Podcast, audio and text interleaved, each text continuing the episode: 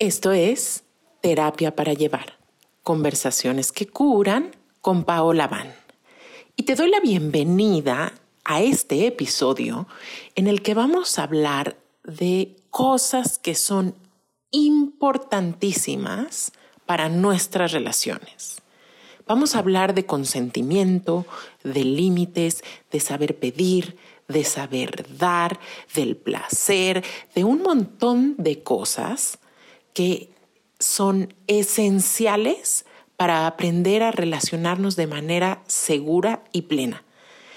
Pero antes de entrar a este episodio, quiero hablarte acerca de mi más reciente creación para terapia para llevar.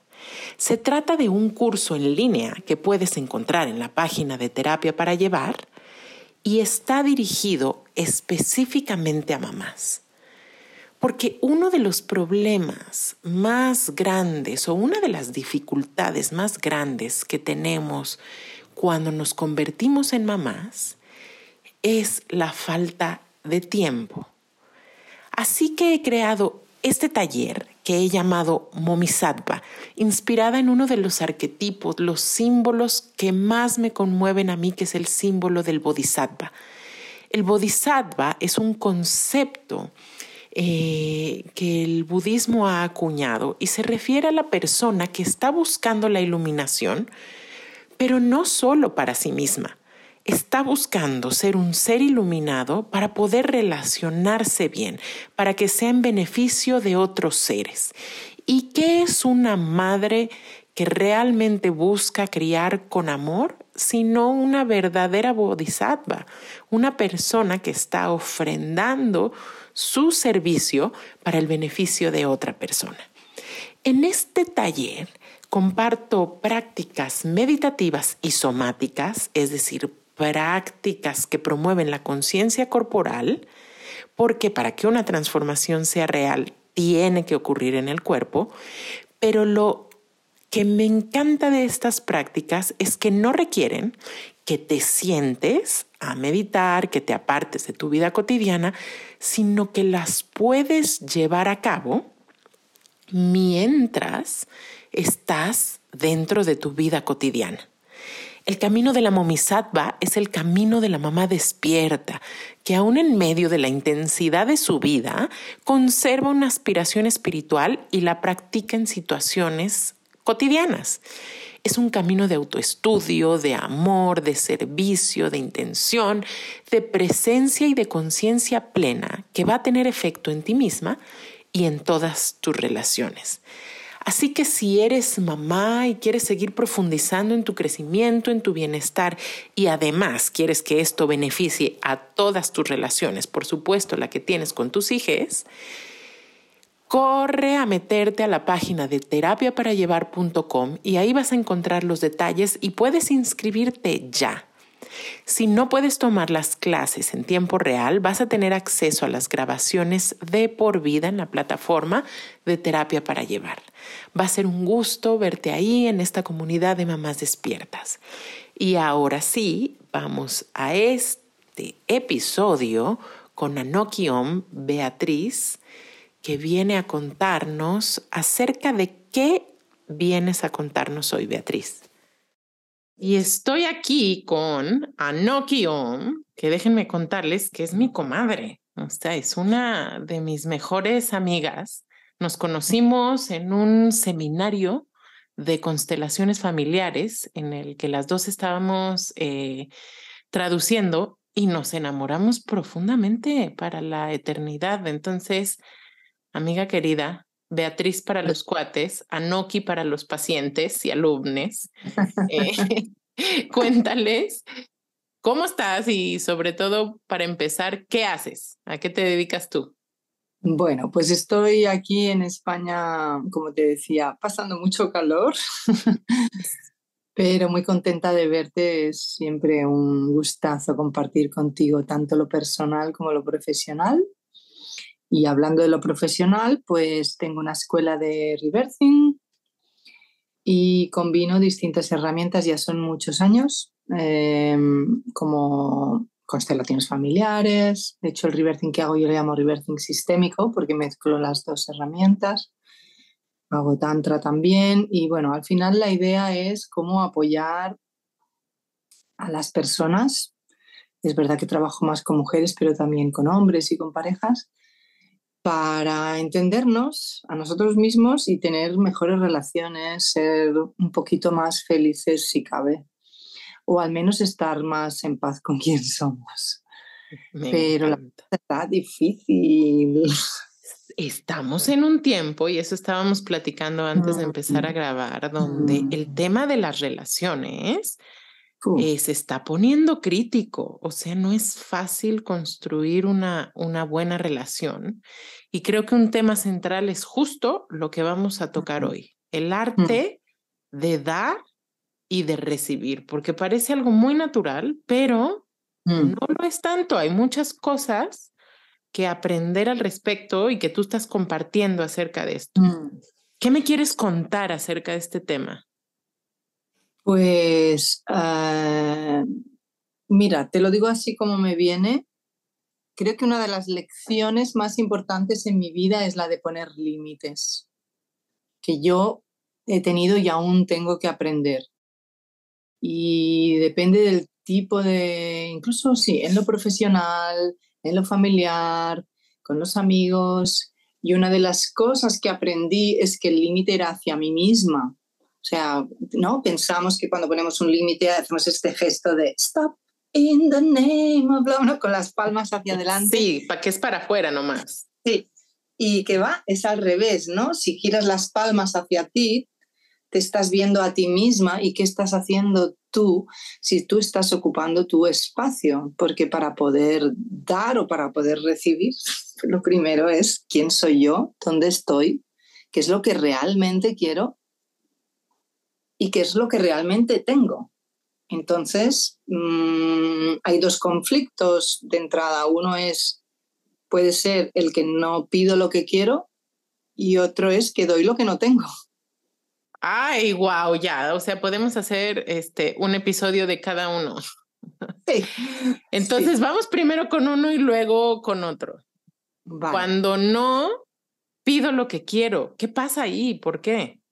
Bueno, lo primero es poder mirarnos con compasión y entender que algo tan sencillo como sería saber lo que quiero o pedir lo que, primero para pedir, pedir, tengo que saberlo, eh, no es tan fácil muchas veces. ¿Por qué? Porque no he aprendido que tenía derecho. Sí. Eh, yo me acuerdo que ya de niña le decía a mi madre, eh, mamá, ¿verdad que si me porto bien me darás un helado, me dejarás ver los dibujos, me dejarás ir al parque? O sea, o sea, te lo tenías que ganar. Me lo tenía que ganar. O sea, no aprendí por el hecho de, de, de existir. Este ya sería, es que el tema de la, de la, de la, de la abundancia, ¿no? Como la vida, el hecho de existir nos da derecho a, a, tener, a nutrirnos, a tener seguridad, a tener amor, a tener éxito. No quiere decir que las cosas no cuesten un esfuerzo en el sentido de trabajo. Hay que moverse, pero no quiere decir que tengamos que demostrar que las merecemos. ¿no? Y, y, si pensamos en la religión, ya mmm, muérete, acabamos, ¿no? Es como, sufre mucho que cuando te mueras irás al cielo, ¿no? O sea, tenemos... Al contrario, o sea, el más abnegado, la más sacrificada, ese es el que se gana el cielo, el que se martiriza. Exacto. Ajá. Y creo, a ver, que también a las mujeres se nos da un mensaje muy en particular de no pedir, o sea, usted está aquí para servir, Exacto. para atender a su marido y a sus hijos y a sus hijas.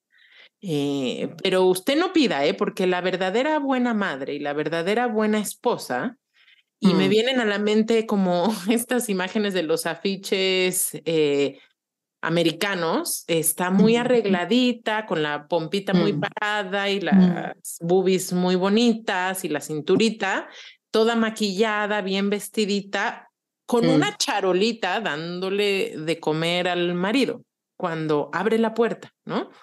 Entonces, pues, ¿qué vas a pedir si estás programada para ser robotina de los supersónicos este, y vivir sirviendo? ¿no? Escucho y se me corta la respiración. De repente me doy cuenta, digo, ay, respira. Bueno, ah, habrá mujeres que igual escuchen esto y no se identifiquen y digan, no, yo ya no, porque yo trabajo, porque tengo mi independencia, porque... Pero sí, solo hay que mirar Instagram o cualquier eh, aplicación y creo que hemos conseguido una falsa libertad donde este esquema está de fondo, pero además de ser la esposa perfecta o la pareja perfecta, o si no es la pareja y dices, no, pues la mujer súper sexy, además tengo que poder con todo, con el trabajo, con, con, o sea, tengo que ser, tener éxito en el trabajo, tengo que ser una buena madre, una buena amiga, una buena todo, ¿no? Y además estar buenísima y bueno, yo Me encanta lo que dices. ¿Qué libertad es eso? además, en los, en los 50 es una edad poco difícil. Donde ya cuesta demasiado dinero sostener esa imagen, ¿sabes? No, que cuando ya cortadas, heridas, cirugías. Yo, yo no me echo nada de nada, pero reconozco que cuando me veo en, en, en, una foto, o sea, que me cuesta, tengo que hacer un esfuerzo mental para no compararme con la que era. Totalmente. o, sea, o sea, de algún modo es una falsa libertad. Entonces ganas dinero y según eres una mujer muy liberada que dirige un corporativo y se junta eh, con, con los hombres ejecutivos, altos ejecutivos, pero estás presa de otras cosas. Tienes que sostener una imagen, tienes que llevar un horario de 7 de la mañana, 10 de la noche. Eh, no hay libertad. O que te vaya muy bien, no hay, no hay libertad. Y además, por ejemplo, mira, justo hablaba con una, con una ex clienta y amiga ahora que, el, tema, por ejemplo, de la, de la, de la fecundación asistida, ¿no? todos los métodos que hay, que dirías, qué bien, ah, nos, nos, da, nos permite, yo puedo, tengo, tengo más tiempo para ser madre, puedo congelar mis óvulos, puedo hacer, pero la presión, entonces es como antes al menos el calvario se acababa antes. Yo tengo una amiga que dice, los hijos son una bendición. Y esta de terapia, si eso no quiere saber nada, dice, y a nosotras Dios nos ha bendecido sin hijos. o sea, sí, nunca había pensado en eso, como por lo menos antes, si ya no eras madre, no eras madre, te liberabas de esta tarea eh, que pareciera que es forzosa, que para unas mujeres es muy bonita, pero ni a todas se les da, ni a todas les gusta, ni es para todas pero ahora te extienden ese periodo de gracia, congela tus óvulos y, este, y, ahí tienes que seguir buscando lograr esto. Habrá sido una bendición, pero por ejemplo, en este caso, esta mujer me, eh, o sea, estaban haciendo hasta con vientre subrogado. y, y, ha sido, y no sé los detalles, porque además ella es muy reservada, pero, pero quedó, o sea, ya por fin falló el último intento. Imagínate lo doloroso que debe ser eso. Y al final la confesión de, porque ellos eligieron hacer otras cosas antes, la confesión de, en realidad yo lo hacía más por mi marido que por mí. Que ese es el punto con el que creo que empezamos esto. No saber pedir tiene que ver con que no estás en contacto con tus necesidades, tus anhelos reales, porque hay un programa que ya te viene insertado desde que estás en la panza de tu mamá, mm. que te dice qué es lo que tienes que ser y hacia dónde vas. Entonces, ¿cómo vas a pedir si nunca tuviste el espacio para preguntarte, ¿quién soy yo? ¿Qué quiero? ¿Qué necesito? ¡Ay, qué fuerte! Y ahora háblame del otro. Espera, espera. Otro extremo. Ah, bueno, a ver, más. Y además ahí, entonces, ¿cómo puedo saber qué quiero? ¿Cómo? Hay dos vías. O sea, lo que me da gusto, o sea, puedo saberlo por lo que me da gusto, lo que me expande, lo que me da gusto, pero tenemos dos canales. Uno es el mental, y ahí está el lío, es de lo que hemos estado hablando, ¿no? El mental está lleno de un montón de condicionamientos, algunos positivos también, no todos son malos. Eh, y el otro es el físico, los sentidos, o sea, nuestro cuerpo, algunas personas son, son mucho más viscerales, eh, nos, nos dice cuándo es sí y cuándo es no. Mm. Pero ¿qué sucede? Que desde muy temprano, ya de niños, hemos tenido que soportar sensaciones que no eran agradables y no nos podíamos defender de ellas, no porque nos trataran mal, que muchas veces también ha pasado eso, sino porque si yo soy un bebé y mi mamá me está dando el biberón demasiado caliente, yo no le puedo quitar la, quitarlo para no decir, mamá, que quema. Y hasta que mi mamá se da cuenta de que me está quemando, entonces, ¿qué hace el cerebro? Desconectarnos de nuestros sentidos. Claro, porque es demasiado doloroso vivir en un mundo donde nadie tiene una pista de qué es lo que necesito. Me hiciste pensar en algo súper básico. Yo me estoy reeducando, fíjate, en mi manera de vestir. Porque claro que ya la revista tal, la televisión y tal, en mis años jóvenes me dijeron cómo se viste una mujer que tiene cierta educación, que es atractiva, que es lo que sea. Pero ahora yo vivo en Tepoztlán y tú has visto que el clima de Tepoztlán a veces es insoportable con cierto tipo de ropa.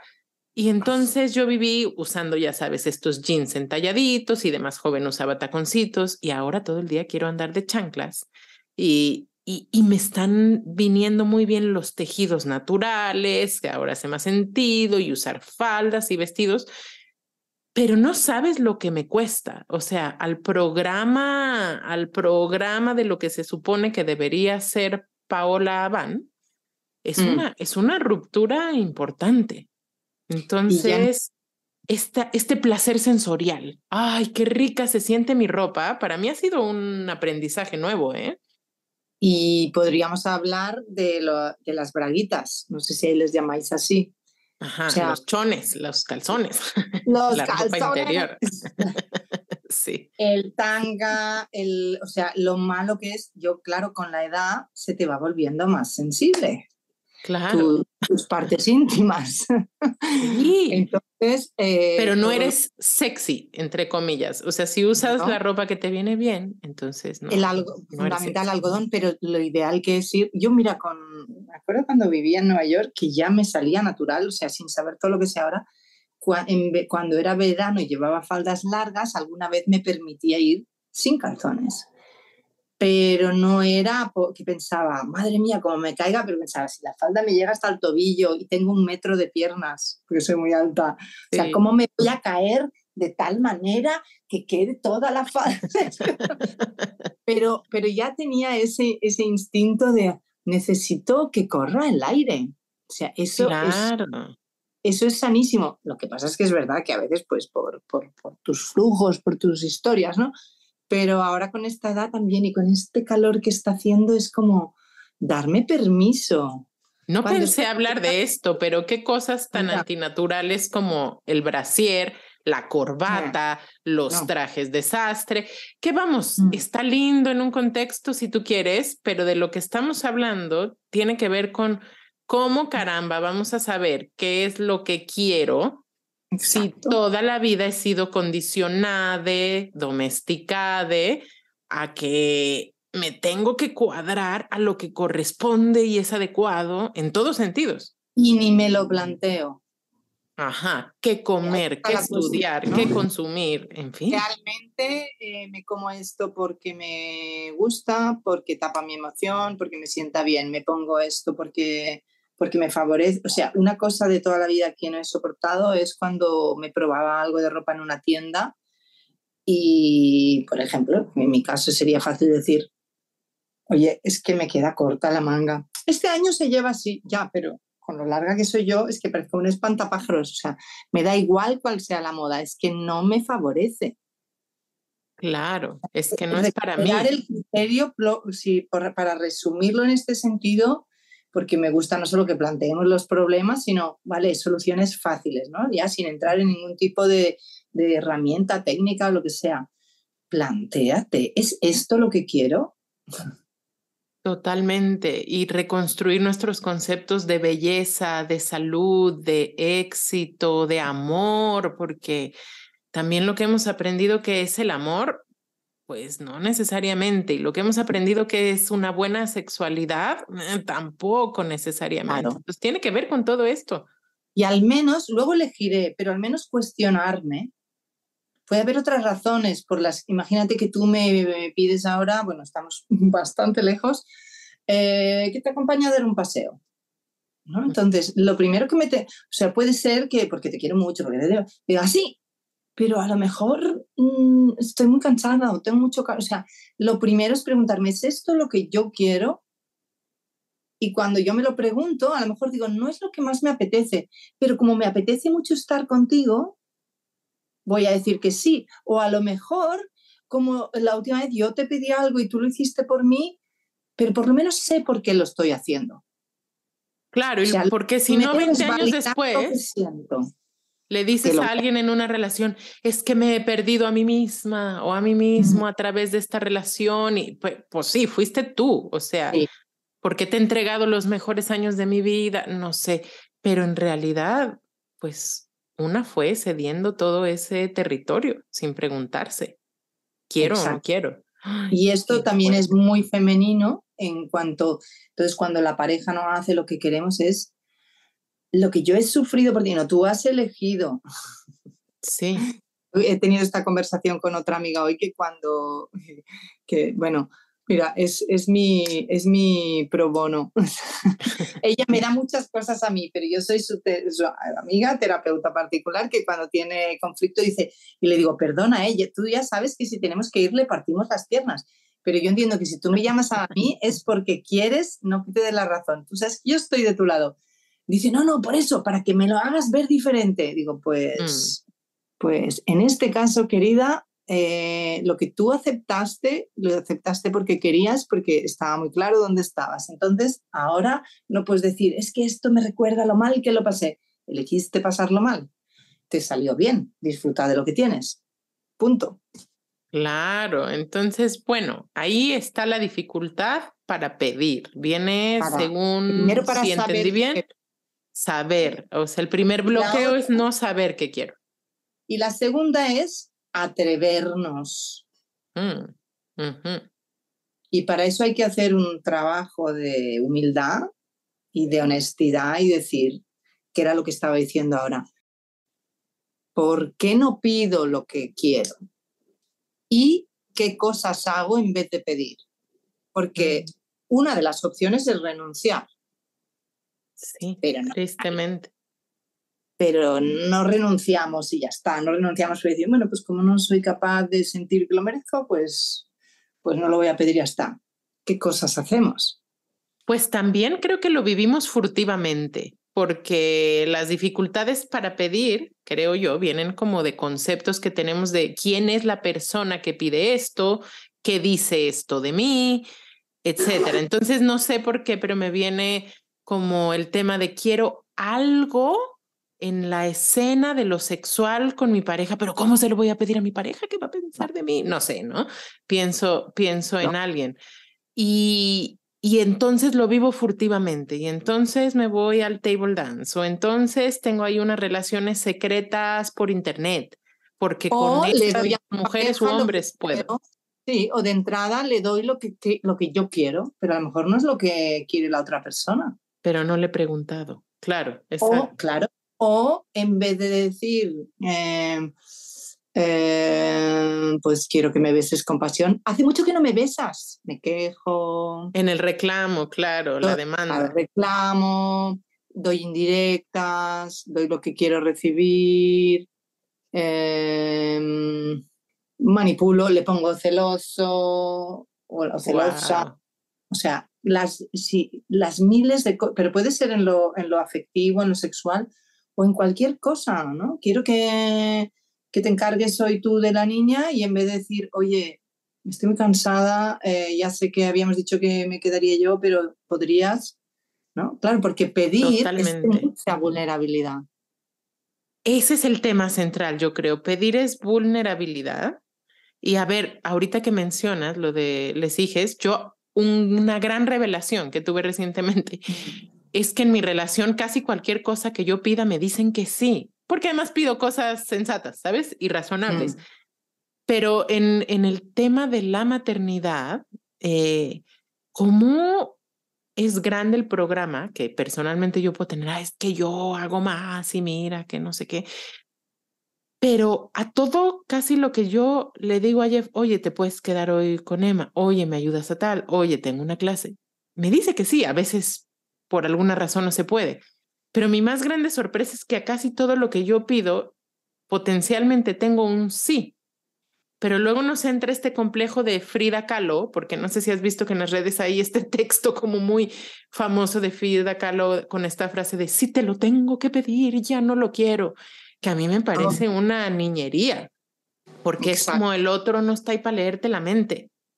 Esa sería una de las estrategias que usamos para no pedir. Es como, es como tú tienes que, si me quisieras, sabrías lo que quiero. O sea, el otro es una fotocopia de mí. No, qué aburrimiento, por favor. Entonces, es cierto que a veces, si te lo tengo que pedir 20 veces, o sí, pero entonces sentémonos y negociemos. Claro. ¿Sabes? O sea, eh, sí, me encantaría que tú vinieras, pero entonces puedo pedir eso. Oye, me encantaría que tú los lunes vengas y me digas, cariño, ¿qué puedo hacer por ti? O que con este tema lo llevemos a medias. O que tú, o sea, pedir no es solo pedir algo concreto para que hagas tú ahora. Sí, la diferencia entre decir, me ves ahí con la niña, con la mochila, con la pañalera, a decir, oye, cuando salgamos me gustaría que estés muy presente a todas las cosas que hay que completar alrededor de nuestra hija, porque te pido que si yo la cargo a ella, tú cargues la pañalera, o al revés. Claro. Ya está, ya es más fácil, es más fácil. Totalmente. Menos neurosis, menos drama. Pero insisto, a veces detrás de eso está, pues es que, claro, ya sabes, está nuestra niña herida, nuestro niño herido, y no nos estamos relacionando con el otro. Es esta, es, esta herida de no me siento vista, no me siento importante o reconocida o lo que sea. ¿no? Entonces estamos proyectando, como decíamos, volvemos a la, a la, parte mental donde se hace difícil sentir que tengo, que, que, o sea, sería básico pensar que si alguien está conmigo, que los dos queremos lo mejor para los dos. Y si no es Generalmente es así, y plantearlo. Generalmente ambas personas quieren lo bueno mm. para ellas, para la otra persona, para les hijes. Generalmente es así, creo yo que esta es la gran tragedia, que como que nuestras limitaciones de comunicación no mm. logramos coincidir ahí y hacer equipo y etcétera.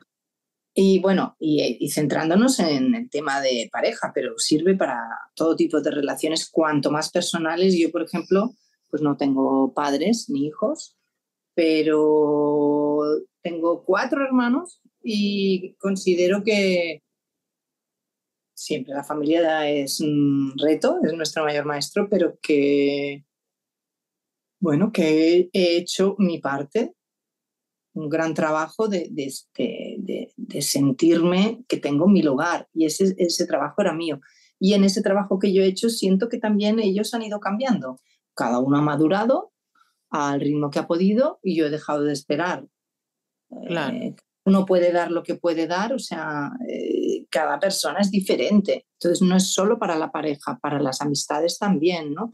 Me acuerdo hace años una, le pedí a dos, las dos amigas que tenía aquí donde vivo, me iba un tiempo un poco largo de fuera, de vacaciones o de trabajo, no me acuerdo, y les pedí que me regaran las dos miserables plantas que tenía. Y las dos me dijeron que no, por distintas razones. Y entonces eh, me sorprendió mucho que yo antes hubiera dicho, oh, Nadie eh, me quiere, no me pueden apoyar. No, qué malas amigas y tal. Y en cambio me sorprendí escuchando este pensamiento en mi cabeza que decía, necesito nuevas amigas, no para sustituir a estas, sino necesito una amiga que le guste regar las plantas. Porque no todo el mundo sirve para todo.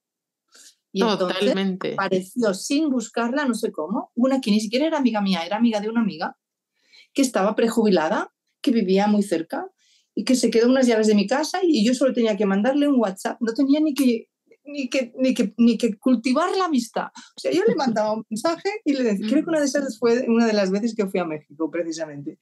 Y le decía, oye, tal día, tal, no estoy, ¿te importa las plantas? Encantada.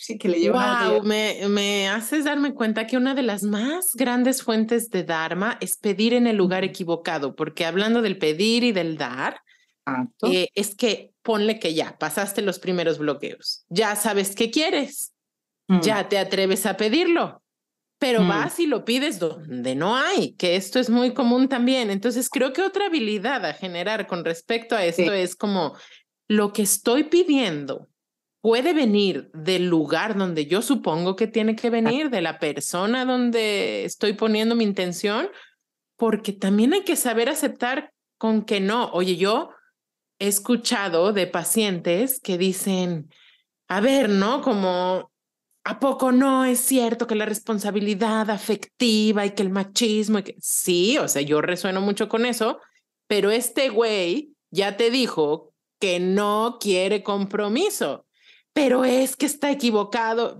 No, está en la que quiere, la que le viene bien. A hacer lo que le dé la gana. Lo que le dé la gana, porque es su vida ¿por qué no mejor estudiamos? ¿Tú por qué estás pidiendo donde no hay? Exacto, exacto. Ajá, ajá, wow. Todo un tema el pedir. Sí. Y me, o sea, una es eso, pedir donde hay, y la otra, eh, esto viene de otra herramienta, o sea, del trabajo con el que la herramienta principal que yo enseño es la rueda del consentimiento, pero la comunicación no violenta explica esto muy bien, me encanta. O sea, claro, cuando tú pidas algo tienes que estar dispuesto a escuchar un no. Si no, no es una petición, es una exigencia. Y ahí tenemos el cuentito de la media naranja, volvemos al tema de la pareja, ¿no? que parece que nos tiene que completar en todo. Entonces, mm, no, ya lo exigimos en general, con lo que he dicho de las amigas sirve, pero cuanto más cercana es la persona, más personal nos tomamos ese no. Y lo que dice Marshall Rosenberg en la comunicación no violenta es que todas las necesidades humanas básicas que todos tenemos, las podemos autosatisfacer, menos una. O sea, por ejemplo, si yo necesito paz, yo me puedo dar paz. Si yo necesito escucha, yo me puedo escuchar. Si yo necesito diversión, yo me puedo divertir. Eh, lo que sea, trato de nutrir, todo. Menos una que todos mm. tenemos. Contribuir al bienestar de los demás. Todos necesitamos sentir que aportamos algo valioso. Y así lo enlazamos con el dar. Por lo tanto, si yo te pido algo y tú me dices que no, yo me puedo quedar en mi niña herida y decir, ay, es que no me quieres, que no eres una buena amiga o lo que sea. O puedo pensar, si parto de esa base que decía antes de que nos queremos, si nos queremos, queremos lo mejor para otra persona. Simplemente cuando tú me dices que no, es que tú tienes una necesidad que en este momento es incompatible, aparentemente al menos, con lo que yo te estoy pidiendo. Claro, y en cada relación debe haber espacio para eso, porque si no tienes un esclavo, no una amiga, no un hermano. Entonces, tu no es un regalo que tú me haces a, a, mí que me permite contribuir a tu bienestar. Sí. ¿De qué manera? Si sigo con el ejemplo de las plantas, puede ser, me permite contribuir a tu bienestar, decirte, tranquila, yo lo soluciono por otro lado. A lo mejor me, o sea, o a lo mejor me dices, no, ahora no puedo, pero te encantan las plantas porque ahora, oye, pues no te preocupes o yo te dejo. O sea, cuando ponemos en común tus necesidades o tus deseos y los míos, aparece todo un campo de posibilidades que no es sí o no. A lo mejor es no ahora o... Mm, no de este modo. Era, exacto, o o necesito saber o necesito más información, o sea, aparece todo un campo de diálogo creativo que nos puede hacer sentir más unidas y más satisfechas a las dos. Me encanta, exacto. También tiene que ver con, eh, con quitar eso radical. No siempre es no o sí, sino ¿Qué hay en medio, no? Un poco como decía Rumi, entre tu verdad y mi verdad hay un territorio sagrado, lo estoy parafraseando, no así exactamente, pero hay un territorio sagrado en el que nos podemos encontrar. Sí, más allá del bien o del mal, Ajá, ajá. hay un lugar en el que nos encontraremos, algo así. Pues eso, bien, mal, sí o no, es como, es, es ese espacio, pero hace falta claridad Sí. para, en lo que se pide para quién es. Porque a Claro. veces, justamente por falta de comunicación, imagínate lo que tú has dicho de, tú me dices, vamos a pasear y yo te digo que sí. Y tú me lo has propuesto porque piensas que, que yo lo necesito. Y yo te he dicho que sí porque pienso que lo necesitas tú. Y ninguna de las dos en realidad quiere ir a pasear. Es una confusión total, ¿no? Como andarle leyendo la mente y las necesidades al otro. Claro. Eh, o porque eh, es lo que hemos hecho siempre. Exactamente. Ajá. Entonces, a veces eh, pasa eso, ¿no? Que se genera un conflicto porque en realidad no es ni para ti, nadie está recibiendo el regalo. Y eso en la sexualidad es muy fuerte porque eh, normalmente, por ejemplo, como para resumir, porque hay mucho, desde, desde la, la- la rueda del consentimiento divide no solo quién, ha- quién da el regalo y quién recibe el regalo, el regalo o la acción o lo que tú quieras, o sea, para quién es, sino quién lo hace. Normalmente entendemos que el que hace es el que da el regalo, pero no es cierto. Puede ser al revés. Yo lo hago para mí, yo quiero algo, yo quiero hacerte algo a ti. Por ejemplo, me apetece eh, trenzar tu pelo. Estoy haciendo un curso de peluquería y tengo que practicar hacer trenzas. Tienes razón. O a mí cocinar me encanta. O sea, si yo puedo Claro. ver que alguien experimenta placer con lo que yo le preparé, yo me muero de placer también. Ah, Claro, Ajá. pero imagínate, si tú dices, oye, me apetece cocinarte, y yo te digo, pues venga, cocíname. Pero, pero si es para ti, tú eliges lo que vas a cocinar. Si es para mí, yo diré, ay, eh, me encantaría que me hicieras, ya no me acuerdo que me hiciste, que estaba muy bueno, pero aquel platillo que me hiciste la última vez que estuve en tu casa. No Entonces- me acuerdo. Ajá. Pero bueno. Pero imaginemos. sí, Entonces, sí, sí. O la típica que yo quiero hacer algo para ti, pero te hago un pastel y tú no comes gluten. O sea, esas confusiones se dan. Es como, pues sí, qué linda tu intención, pero a mí me pone fatal. Claro, y lo que hay que entender es que la diferencia de cuando está claro quién da y quién recibe es que el que da pone su deseo en segundo lugar, lo cual no Mm. quiere decir que no disfrutes. Por Sí. ejemplo, usando este ejemplo de tú vas a cocinar para mí. Sí. Si es para mí, yo pido lo que quiero comer y a lo mejor tú preferirías cocinar otra cosa, Claro. pero te adaptas a mi deseo. Si es para ti, imagínate que me dices, oye, quiero, quiero pro- probar esta receta porque voy a hacer, voy a invitar a no sé quién y, y quiero que la pruebes. Entonces, yo no elijo lo que voy a comer, me adapto a lo que quieres tú. A lo mejor disfruto un montón y me encanta. Mejor para mí. Claro. Entonces, por ejemplo, en la sexualidad pasa eso, en el encuentro sexual, muchas veces el hombre cree que lo que está haciendo es para que la mujer disfrute. O sea, él hace para ella. Y la mujer, en vez de decir, no, más, yo qué sé, más lento o más suave o, o lo que sea, o necesito más preliminares, ella se deja hacer porque lo hace para él. No, qué que- espanto. O sea, todos ahí sacrificando. recibe. disfruta y nadie recibe. No, bye. Sí, Pero esto es muy común. es súper común. O sea, es un juego ahí de complacencias Claro. que no complace a nadie. Y si eso lo volvemos a llevar en esta cosa de tengo que pedirle a mi, a mi marido, eh, tengo que pedirle todo, ¿no? Lo que quiero y cómo lo quiero. Imagínate que él está haciendo algo y cree que lo hace por ti, pero no se le ha ocurrido preguntarte cómo lo quieres. Y tú no le dices nada o luego te quejas. En vez de decir, ay, gracias, cariño, pero, pero así no, de esta manera o ahora no. Entonces, ¿qué pasa? Él siente que está dando y que tú no recibes lo que le das. Entonces, ¿qué hace? Deja de dar.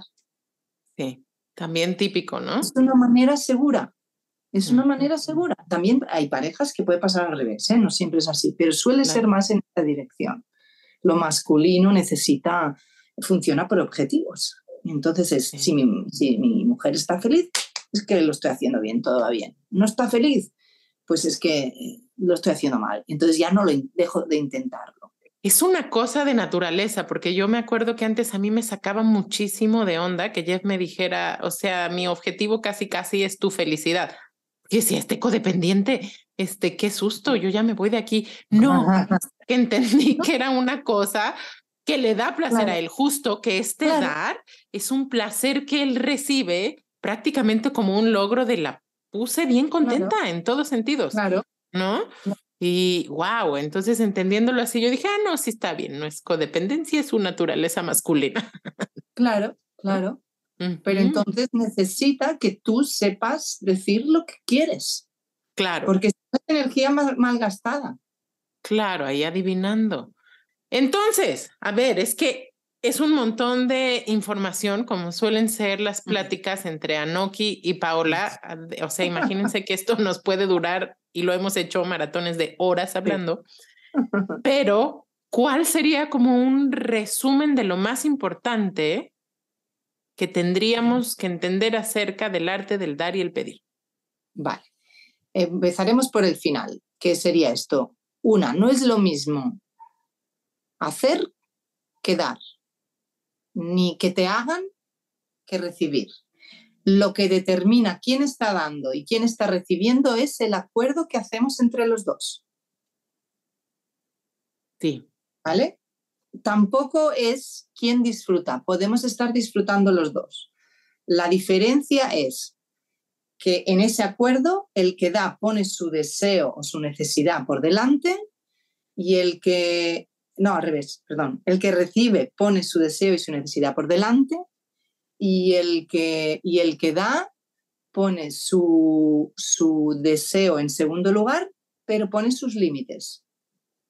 O sea, los límites son el que da. Dice, pues mira, te puedo dar cinco, pero no diez. O te puedo hacer un masaje pues de espalda, pero no de cuerpo entero. O, o ahora no, pero mañana sí. O sea, el que da es el que pone límites. Claro. Ya. O sea, ¿qué es lo que puedo dar de todo corazón? hasta dónde estoy dispuesto a dar. Claro, pero aquí entra un tema importante, yo creo, ya, o sea, dije resumen, pero ya voy a abrir este paréntesis, que es el consentimiento, porque también quien recibe debe haber consentido. ¿Cierto? No, porque tú estás pidiendo, ¿no? Tú pides lo que tú quieres. Ah, ok. esto, esto aplica después de pedir. Claro. Claro. Pero ah, imaginemos, el, acuerdo puede venir también, imagínate, yo quiero darte algo a ti y tú me dices, mira, eh, tengo esta situación y yo te puedo decir, ¿cómo puedo ayudarte? O eh, imagínate que te digo, ¿quieres que venga y te haga yo esto? Entonces, no es que me pongas un límite, me dices exactamente lo que tú quieres decir. Me puedes decir, eh, a mí me vendría bien que vinieras a las 5, antes no, si puedes, entonces te encargas tú de hacer esta cosa. No es un límite, estás pidiendo lo que tú quieres. Sí, sí, sí, sí, sí, claro. Ajá. Es yo ofrezco y tú me dices sí o no, pero no es un límite. Sí, me encantó mi hermana recién, que te conté hoy que está por parir, eh, me pidió a mí apoyarla eh, con un servicio de doulaje, o sea, alguien que le ayude al manejo del dolor el día del parto. y entonces eh, conectó muy bien con una amiga mía partera acá y esta amiga de pronto empieza a darle consejos médicos. Y mi hermana, me encanta, clarísima como un samurái, le dice, no, no, no, no, no, no. O sea, yo lo que te pedí es que ese día me ayudes con el manejo del dolor. Esto lo está viendo mi médico. Gracias. Y yo dije, wow, mi hermana, este gran samurái. Claro, Pidió visto desde fuera, claro, no era un, pues decir, le estoy poniendo un límite, no, ella me está ofreciendo algo y yo le estoy diciendo, no, gracias, esto no es lo que yo quiero, yo quiero esto. Y la otra puede decir, podría decir, ah, pues sí, o puede decir, no, yo ofrezco servicio entero o no vengo. Que también se vale, ¿no? O sea, que de pronto a mí me pasa que me dicen, bueno, quiero medicina. Alguna vez recién me pasó. pero no quiero hacer el trabajo. Y entonces uno puede decir, pues vaya y busque en otro lado. Claro, ese es tu límite. Claro. Pones tus condiciones. Claro. ¿Qué es lo que estoy dispuesta a dar de corazón? Dar de corazón quiere decir que luego no me genere una deuda o no le genere una deuda a la otra persona. Entonces, ¿dónde está mi límite? Tanto si es lo que yo voy a hacer o algo que tú me haces a mí. Imagínate que yo te digo, ¿me escucharías, Paola? Necesito contarte, me ha pasado una cosa y tal, y tú me dices, vale, pero solo tengo 10 minutos. Yo te puedo ofrecer 10 minutos ahora. Entonces, claro, y es una manera de cuidar tu energía y de no entrar en burnout y de no tener fatiga por muchas cuestiones y decir, sí, amiga, yo te puedo escuchar, pero no dos horas, ¿no? Y los acuerdos se pueden revisar, porque a lo mejor tú crees que sí, y imagínate que yo estoy ahí con mi drama y de repente te está afectando y me dices, mira, te había dicho que sí, pero la verdad es que eh, pues me estoy, me estoy sintiendo incómoda por el tema o se me está removiendo no sé qué, no te puedo escuchar como tú te mereces ahora. Necesito no te puedo dar consulta por WhatsApp. Claro, el límite siempre se puede cambiar. Claro, Claro, y me lo, encanta. y lo que se pide también se puede revisar, es decir, todos los, el consentimiento, todos los acuerdos son revisables en el momento que cualquiera de los dos no está cómodo, porque, por ejemplo, imagínate, yo te pido algo y, y tú me lo estás dando, pero o descubro que no es eso exactamente lo que quería, o no me lo estás dando como yo quiero, que sería el ejemplo tú que has puesto de, pues está la doula que le empieza a dar consejos. Entonces, eh, otra persona podría decir, bueno, pues ahora me aguanto, ¿no? Entonces ya no es para ti. Si te estás aguantando, no es para ti. Totalmente. Revisar lo que pedías. Sí, requiere mucha presencia, mucha flexibilidad. Y para terminar, porque el resumen de esta parte sería para tanto para poder poner los límites eh, a lo que estoy dispuesto a ofrecer, la, eh, o sea, y, como para poder pedir lo que quiero, necesito saber qué estoy sintiendo, qué pasa conmigo, qué, cuáles son mis síes y cuáles son mis noes. ¿Desde dónde? ¿Para quién es? Con mucha honestidad. Incluso yo puedo llegar a decidir decir un sí cuando es algo, o sea, por las razones que sean. Una puede ser porque me da placer, otra puede ser porque me siento en deuda, otra puede ser eh, la, que sea, pero yo tengo que ser muy honesta con porque digo que sí, porque digo que no. O, a veces, si me doy cuenta, ah, porque, por ejemplo, si yo sé, mm, yo te pido ir a, vuelvo al ejemplo del paseo, y tú me dices, no, estoy cansada, yo puedo revisar, en realidad, yo quiero pasear, no, lo que yo, lo que yo quiero es conectar con Paola. Entonces, ¿qué otra cosa le puedo pedir? Y está muy bien es decir, mira, esto no te lo puedo dar, pero pídeme otra cosa. Ayuda que la otra persona. Entonces, el proceso este, de, tanto para los límites como para pedir, tendría cuatro fases. Una es, yo me conecto contigo, ah, bueno, a veces ya sé y vengo y te pido, ¿no? Pero estoy contigo también es una manera de hacer las relaciones más auténticas. Yo estoy aquí contigo y chequeo qué pasa en mi cuerpo. y, entonces lo primero que voy a hacer es sentir qué aparece, qué impulso aparece, qué, qué deseo, qué necesidad. El segundo paso es validar lo que siento. Como decíamos, como nos hemos desconectado, puede ser que pienso, uy, esto, esto, no, no es, mm, no, debería pedir esto, es, mucho. No es lo que quiero o no es lo que quiero. Lo siguiente es que tengo derecho. O sea, darme el derecho de decir, esto es lo que yo quiero y no obliga a la otra persona. Y por último, el expresarlo. O sea, yo valido lo que siento y me siento con derecho a sentirlo. Y por último, me atrevo a expresarlo. Siempre con la vulnerabilidad de que me puedes decir que no, pero no, que, el no no tiene por qué ser malo, porque ¿cómo me sentiría si me dices que sí y luego no... Y luego me entero que lo has hecho sin querer. No, claro, ahí me recuerdo una frase que me dice Jeff a veces, o sea, es como recibo tu no y me encanta tu no porque sé que cuando me das un sí es verdadero. Exacto, si no, no te puedes fiar. Sí, no sabes si esta persona es sincera. Totalmente. Y entonces estarás tú, si eres como yo, eh, chequeando a ver si le puedes pedir eso o no, o ya no lo pedirás por, por, por, no saber si te vas a pasar. Si yo sé que tú me vas a responder honestamente, no tengo que preocuparme si de lo que te pido es demasiado. Me encanta. Querida, ¿cómo puede alguien acceder a más profundidad en estos temas contigo? ¿Qué hay? ¿Hay cursos? ¿Hay sesiones? ¿Cómo, cómo te contactan? Ah, pues en mi web, uh, anokion.com, que se escribe A-N-O-K-H-I latina o M.